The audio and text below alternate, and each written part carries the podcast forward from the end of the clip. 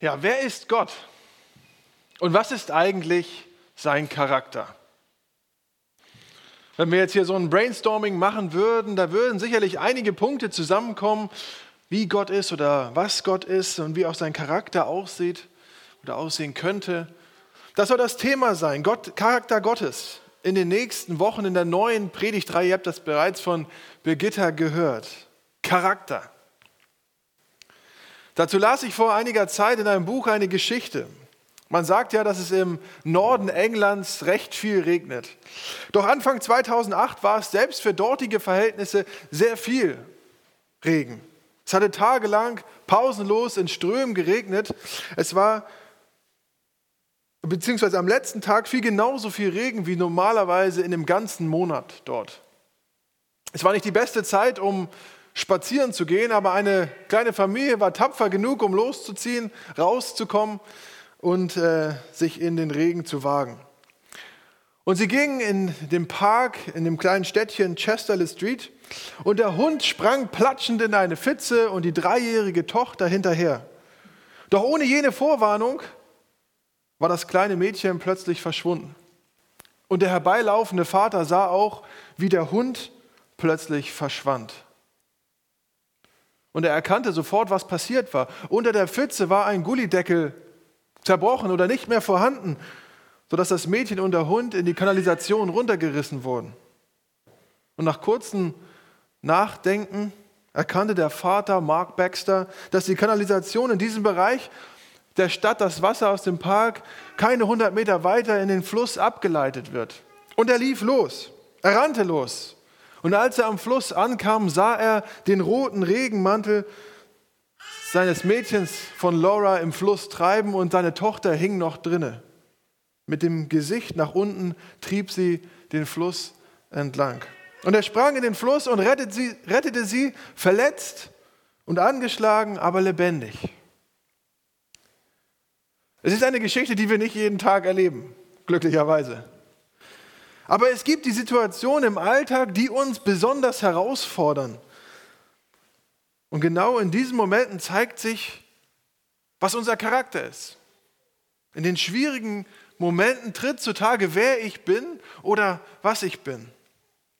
Meine Persönlichkeit wird deutlich. Die Geschichte steht in einem Buch mit dem Untertitel von der Transformation des Charakters.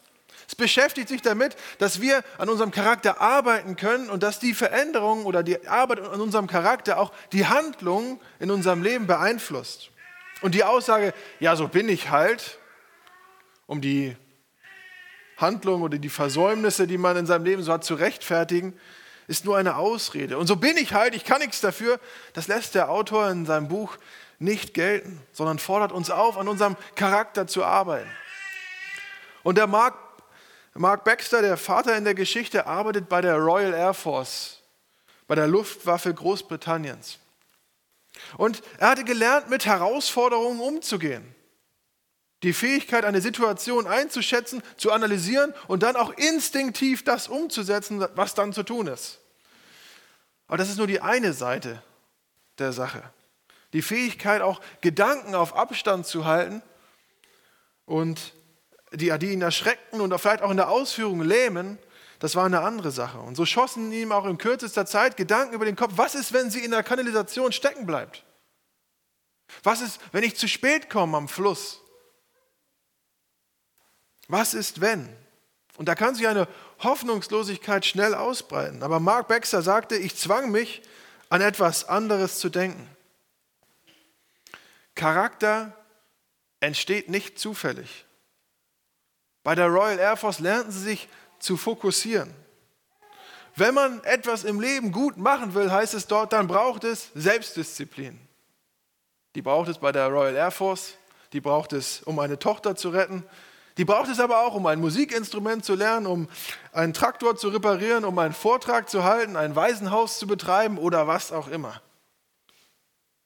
Und sich zu fokussieren, können wir trainieren. Im Buch heißt es, wenn Sie Erfolg haben wollen, müssen sie ihre Gedanken immer wieder zwingen, zur Aufgabe zurückzukehren und die Ablenkung loszulassen. Und Schwierigkeiten in unserem Leben können auch so eine Ablenkung sein. Und das haben wir sicher auch alle schon erlebt. Eine Belastung, die den Alltag und das Leben verändert. Und so kann es solche Momente geben, die den Charakter und Menschen verändern, teilweise radikal. Da ist eine nette und ausgeglichene Person, die sich zu einem bitteren und launischen Menschen entwickelt. Ein gutmütiger Mensch kann mit der Zeit zynisch und herzlos werden. Aber im Vergleich zum Charakter des Menschen ist der Charakter Gottes immer gleich. Und das ist ein sehr großer Unterschied zwischen Gott und uns Menschen. Wir sind wandelbar, Gott ist es nicht. Wir können an uns arbeiten. Gott ist schon vollkommen. Wir können uns ändern. Gott bleibt der gleiche. Und so lesen wir das auch im 2. Mose 3, Vers 14. Tim, kannst du, danke. Da sprach Gott zu Mose, ich bin, der ich bin. Gott stellt sich mit seinem Namen vor, ich bin, der ich bin. Und der ich bin, der war ich schon vorher und der werde ich auch noch in Zukunft sein. Offenbarung 1.8 am Ende der Bibel, ich bin das A und das O, spricht Gott, der Herr. Der da ist und der da war und der da kommt, der Allmächtige.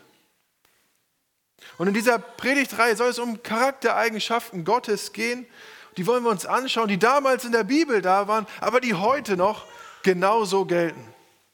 Und heute soll es um die Treue gehen. Die Treue Gottes. Und beide Charaktere, der Charakter Gottes und der Charakter des Menschen, werden sehr deutlich in den Momenten von Schwierigkeiten. Was tun wir, wenn Schwierigkeiten auftauchen? Und so heißt mein erster Punkt, der Moment, der Moment von Schwierigkeiten. Man kann sie anpacken wie Mark Baxter, der am Ende des Tages sicherlich auch erleichtert zu Hause gesessen sein wird und einfach froh über das Ende der Geschichte. Aber was ist, wenn es anders ausgegangen wäre? Schwierigkeiten können einem die Hoffnung nehmen.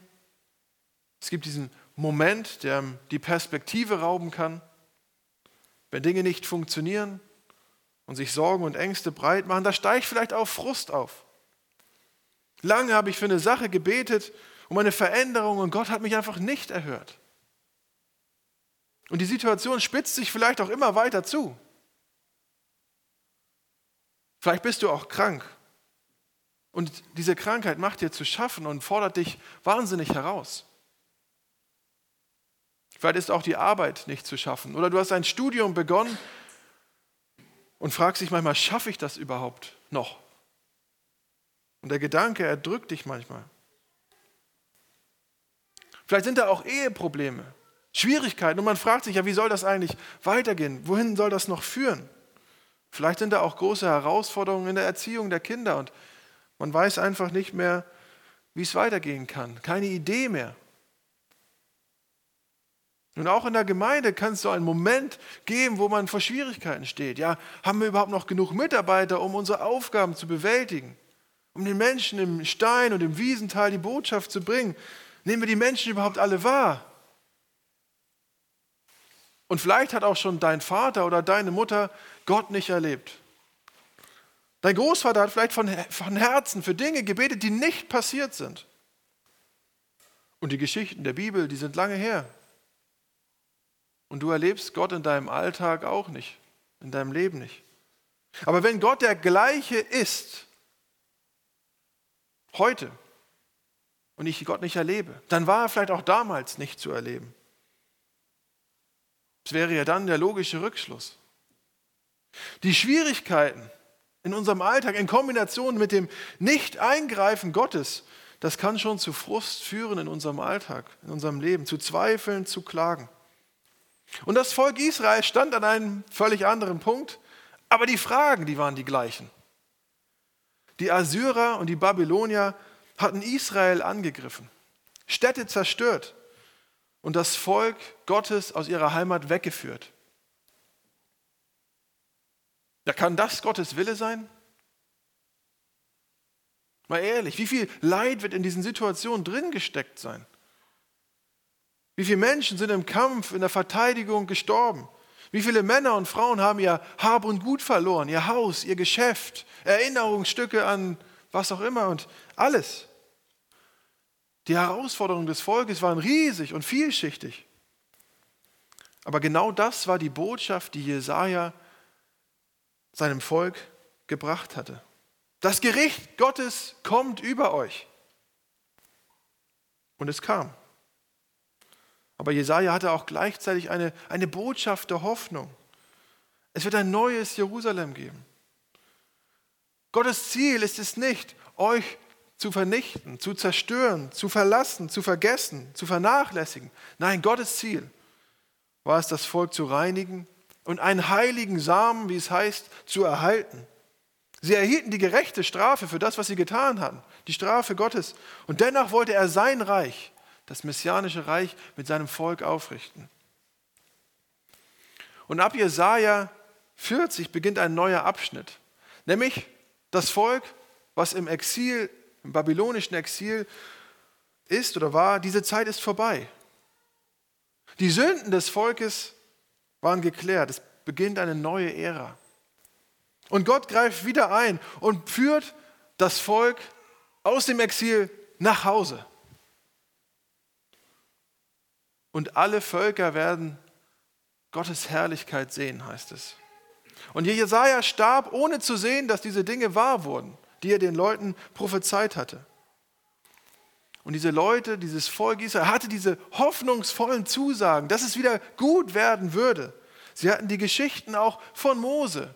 Sie hatten die Geschichten von Gottes Handeln in der Vergangenheit. Aber sie lebten in dem Moment, könnte man sagen. Und der Moment von Schwierigkeiten ließ die Vorhersagen von Jesaja irgendwie in Vergessenheit geraten oder sie sahen sie einfach nicht mehr.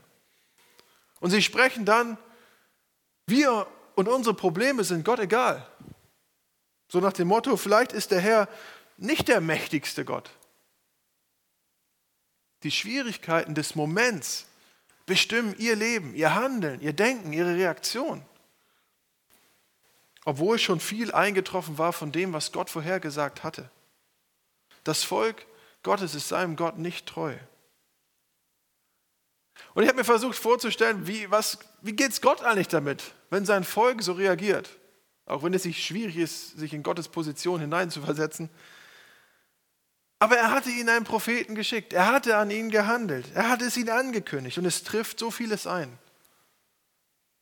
Er hatte sie zwar in eine schwere Zeit geschickt, aber sie dennoch nie verlassen. Und immer lesen wir das zu unterschiedlichen Zeiten in der Bibel, wie die Menschen Gott und Jesus ablehnen, obwohl sie ihn schon erlebt hatten. Als Jesus, auch Jesus heilte Menschen. Die Leute haben Heilung an ihrem eigenen Körper erfahren. Und doch kommen von zehn Geheilten nur ein einziger zurück. Jesus kam zu seinem Volk auf diese Erde, in seine, auf seine Welt. Und es heißt in Johannes 1, Vers 11, er kam in sein Eigentum und die Seinen nahmen ihn nicht auf. Aber weder bei Jesus noch bei Gott sehen wir diese, diesen Moment der Ablehnung gegenüber den Menschen. Sie lassen sich nicht leiten von der Ablehnung der Menschen, von dem Frust der Menschen. Nein, wenn wir Jesaja 41 lesen, dann spricht Gott hier zum Volk Israel und zu allen Völkern mitsamt ihren Göttern. Und ich möchte uns die ersten Verse aus Jesaja 41 lesen. Da heißt es: Gott spricht, seid still und hört mir zu, ihr Inseln. Mit Inseln sind die äußersten Ränder der damaligen Welt gemeint. Also die Botschaft geht an alle Welt sozusagen mitsamt ihren Göttern. Und er spricht dann weiter. Ihr Völker, nehmt alle Kraft zusammen, kommt her und sagt, was ihr vorzubringen habt. Dann können wir vor Gericht ziehen um unseren Streit auszutragen.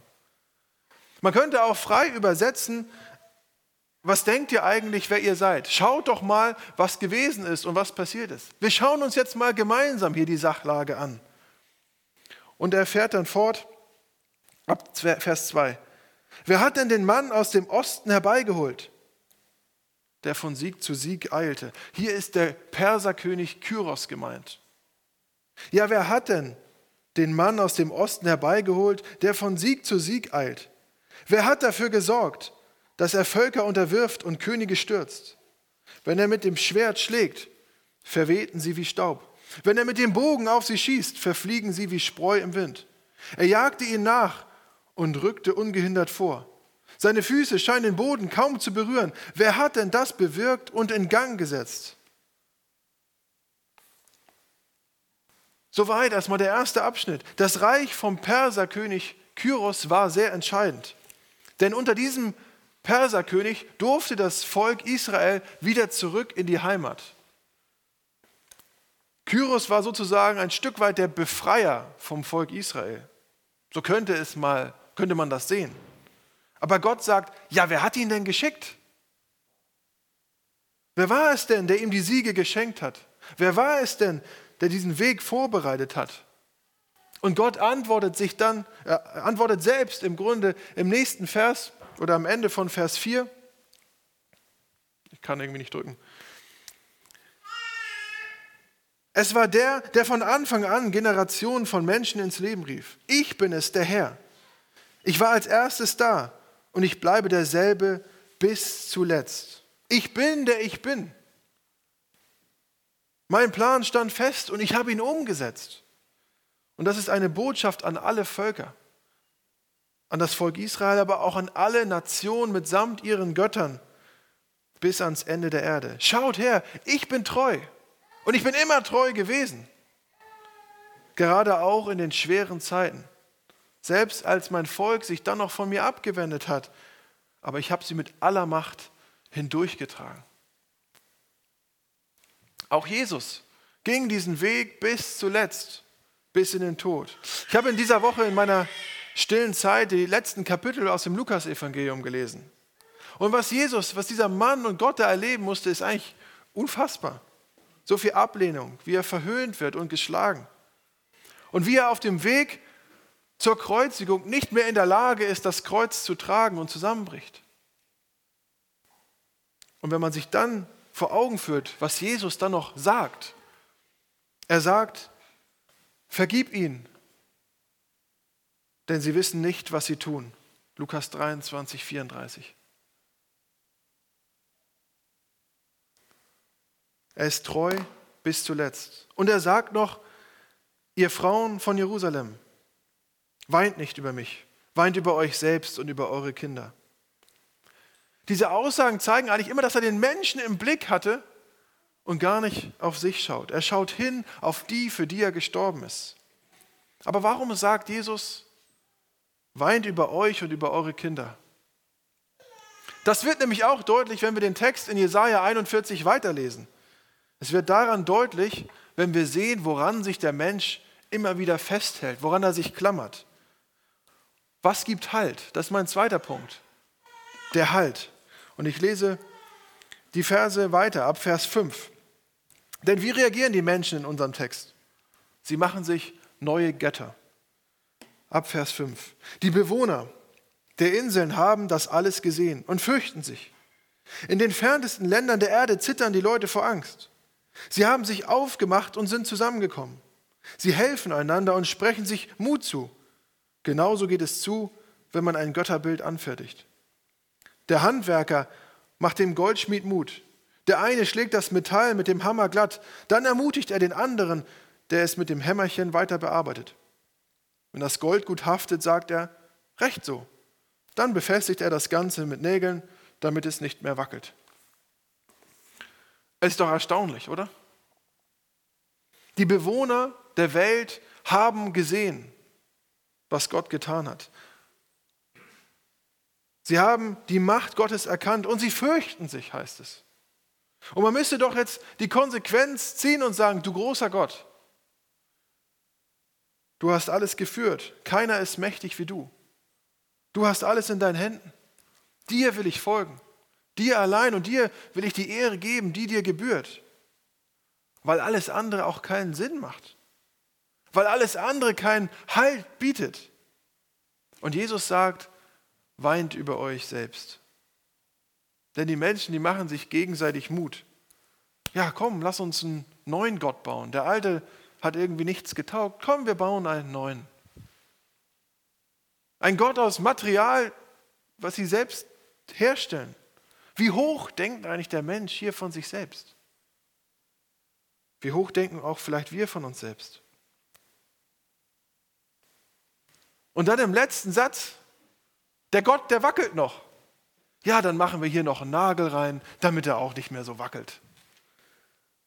Es ist doch verrückt. Die Menschen meinen, Gott zu halten. Aber nicht die Menschen halten Gott und machen ihren Gott stabil mit einem Nagel, sondern Gott hält sein auserwähltes Volk. Gott ist treu, trotz allem. Und wir dürfen auch festhalten an diesen Wahrheiten der Bibel, an der Treue Gottes. Einem afrikanischen Christen wurde seine siebenjährige Tochter genommen durch den Tod. Und der Moment hätte der Familie schwer zusetzen können. Sie hätten Gott anklagen können verzweifeln können. Und Trauer erfüllt auch die ganze Familie, natürlich. Aber sie waren auch getrost, getröstet durch die Hoffnung auf das ewige Leben. Und auf das Grab der Tochter setzte der Vater ein, ein schlichtes Holzkreuz mit der Aufschrift, der Tod hat keine Hände. Und als der Missionar ihn fragte, was die Inschrift bedeutet, gab der Vater zur Antwort, ich weiß, dass der Tod mein Kind nicht wegnehmen und auf ewig festhalten kann, sondern ich werde es bei Jesus wiedersehen. Der Tod hat ja seit Ostern keine Hände mehr. Der Tod hat keine Hände. Aber Gott hat starke Hände, die uns bis in Ewigkeit festhalten. Jesus sagt von den Menschen, die ihm im Glauben gehören, der Vater, Tim, kannst einmal weitermachen, der Vater, der sie mir gegeben hat, ist größer als alles und niemand kann sie aus meines Vaters Hand reißen. Johannes 10, 29. Was für eine hoffnungsvolle Zusage. Mein Opa ist im Jahre 1909 geboren und er war als Soldat im Krieg unterwegs und hat in der Zeit des Krieges einen Sohn verloren, den er nur ein einziges Mal gesehen hat. Er war während des Krieges kurz auf Heimaturlaub und als er wieder ging, brannte sein Haus ab. Seine Frau bekam kurz nach dem Krieg Krebs und ist zwei Jahre später gestorben. Seine zweite Frau erzog die Kinder, soweit es irgendwie ging, und bekam auch weitere. Und oft gab es Streit, vor allen Dingen mit den ältesten Söhnen, über alles und nichts. Vor allen Dingen auch mit dem ältesten Sohn, den er auch verprügelt hat, weil er sich nicht mehr zu helfen wusste und auch noch nicht selbst angekommen war, wieder zu Hause. Und meine Mutter sagte oft oder sagte, dass es oft laut war am Mittagstisch und dass es immer Streit gab über alles. Und mein Opa hat immer dafür gebetet später, dass sein Sohn zum Glauben kommt. Und dass die Fehler, die auch er in der Erziehung gemacht hat, die, dass sie vergeben werden können. Jahrzehntelang tat er das, bis er im Alter von 96 Jahren starb. Er war nicht perfekt, aber er hatte diese Hoffnung, dass Gott trotz allem treu ist. Er hatte Hoffnung auf ein Wunder, dass trotz der Fehler sein Sohn doch noch zu Jesus finden kann. Und dass es zur Versöhnung kommen kann. Und voller Glauben ging er immer wieder zu Gott mit diesem Anliegen. Er wusste, Gott ist treu. Und auch das Volk Israel hat er Zusagen, dass sie ins Exil geführt werden, aber dass da auch eine Hoffnung ist, dass sie wieder rauskommen werden, dass sie später nach Hause kommen. Aber obwohl sie früher Gott erlebt hatten, beginnen sie wieder bei Null und sagen, hat Gott uns vergessen? Und auch obwohl Gott, obwohl ich Gott in meinem Leben auch erlebt habe, immer wieder, fange ich manchmal auch wieder von vorne an. Wünsche mir, dass Gott Dinge tut, dass er doch jetzt handelt und dass er mich irgendwie durchträgt durch diese Durststrecken. Glauben ist manchmal trotzdem schwer trotz der Erfahrung. Und Jesus sagt genau das in Johannes 6, 36. Ihr habt mich gesehen und glaubt ja doch nicht. Aber es muss nicht so sein. Bei Opa war es nämlich anders. Er hatte das Wunder nicht erlebt und hielt bis zum letzten Atemzug daran fest, dass Jesus Christus treu ist. Und am Abend, wo Opa starb, waren fast alle Kinder versammelt und sie feierten zusammen das Abendmahl. Und sein ältester Sohn ist an dem Abend wo er starb, zum Glauben gekommen. Weil die Art und Weise, wie Opa gestorben ist, etwas war, was ihn bewegt hat und er gesagt hat, das will ich auch. in Frieden diese Welt verlassen und mich freuen können auf das, was kommt. Und heute ist er Christ und in der Gemeinde aktiv. Es ist schade, dass Opa das nicht mehr erleben konnte, aber es ist eigentlich auch egal. Denn sein Sohn darf nur die Hoffnung haben auf die Ewigkeit und auf ein Wiedersehen mit Opa in Ewigkeit. Und Gott spricht im Verlauf von Jesaja 41 auch seinem Volk nochmal Hoffnung zu. Er sagt, ihr seid erwählt, Freunde, trotz allem, was passiert ist. Und so heißt mein dritter Punkt, die Erwählung. Und ich lese den Text weiter ab Vers 8. Gott spricht zu seinem Volk. Du, mein Knecht Israel, Jakob, mein Erwählter, Nachkomme meines Freundes Abraham. Dich habe ich von den Enden der Erde herbeigeholt und aus ihren fernsten Winkeln gerufen. Zu dir habe ich gesagt, du bist mein Knecht. Dich habe ich erwählt und nicht verstoßen. Fürchte dich nicht, denn ich bin bei dir. Hab keine Angst, denn ich bin dein Gott. Ich mache dich stark und helfe dir. Ich halte dich fest mit meiner rechten Hand, die für Gerechtigkeit sorgt. Alle, die ihren Zorn gegen dich freien Lauf lassen, scheitern und stehen beschämt da. Diejenigen, die dein Recht streitig machen, verschwinden und gehen zugrunde. Hältst du nach denen Ausschau, die mit dir streiten, ist niemand mehr da. Die Leute, die gegen dich kämpfen, haben sich in nichts aufgelöst. Denn ich, der Herr, bin dein Gott. Ich greife deine rechte Hand und sage dir, fürchte dich nicht, ich helfe dir. Gott hat Charakter. Und dieser Charakter ist treu in allem und durch alles. Und wenn wir nochmal den, den Vers 10 angucken, was für eine gewaltige Zusage. Fürchte dich nicht, denn ich bin bei dir. Hab keine Angst, denn ich bin dein Gott. Ich mache dich stark und helfe dir. Ich halte dich fest mit meiner rechten Hand, die für Gerechtigkeit sorgt. Und das ist eine Zusage Gottes, die eine Antwort ist auf jeden Moment, von Frust oder Schwierigkeiten. Und es gibt Halt, auch dann, wenn wir nicht treu, wenn wir Gott nicht treu waren. Und vielleicht hast du lange für Veränderung gebetet und es ist nichts passiert und Gott sagt, ich halte dich. Da ist vielleicht die Krankheit, die dir schwer zusetzt und die nicht zu überwinden scheint und Gott sagt, fürchte dich nicht. Und vielleicht gibt es Streit in deinem Leben und es ist Zeit, Versöhnung zuzusprechen oder Vergebung anzunehmen in deiner Ehe, in der Familie. Und Gott sagt, ich stärke dich. Und vielleicht ist die Arbeit nicht zu schaffen, die Schule, das Studium, es ist einfach schwer und du fragst dich, schaffe ich das? Und Gott sagt, ich helfe dir. Und da sind Herausforderungen, da sind reale Probleme, Depressionen, die nicht wegzudiskutieren sind. Und vielleicht kommt da manchmal die Frage auf, was bringt das Gebet und was nützt mir eigentlich die Gemeinde? Und vielleicht sind da offene Fragen, wenn du den Weg gehst, den du nicht verstehst. Aber wie weit wir auch in der Geschichte zurückschauen, war Gott schon da und er war der handelnde Herr. Und wie weit wir auch in unsere Zeit gucken, auch in die Zukunft und die Bibel, dürfen wir wissen, er ist immer der gleiche und unwandelbare Gott. Du darfst wissen, Gott ist treu und Gott liebt dich. Er hat dich geschaffen und Gott ist immer noch Gott. Und wir können als Gemeinde an Gottes Charakter uns gegenseitig erinnern, uns ermutigen, füreinander beten, gerade dann, wenn es schwierig ist. Und uns auf Verse zusprechen, wie Klagelieder 3, Vers 22. Ja, seine Güte hört nicht auf. Sein Erbarmen hat noch lange kein Ende. Jeden Morgen erbarmt er sich von neuem. Gott, deine Treue ist unfassbar groß. Gott ist treu. Und ich wünsche mir, dass wir als Gemeinde auch Gott treu sein können. Dass wir an unserem Charakter arbeiten, damit wir später auch einmal sagen können, wir waren dem Herrn treu. Lasst uns beten. Jesus, Vater, ich danke dir dafür, dass du einfach treu gewesen bist in allen Zeiten und durch alle Zeiten hindurch. Du hast dein Volk bewahrt. Du hast dich immer wieder gezeigt. Du hast dich als der Handelnde erwiesen. Und ich danke dir dafür. Und du siehst auch uns heute, wie wir in, auch in Momenten stecken, wo es schwierig ist. Aber ich danke, dass du auch immer noch der gleiche bist.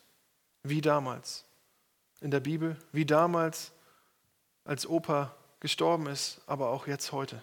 Ich danke dir dafür, dass wir uns an dir festhalten dürfen und dass du derjenige bist, der wahren Halt gibt. Jesus, und so möchte ich dich bitten für einen jeden, der hier sitzt, dass wir ja, uns wirklich an dich klammern dürfen.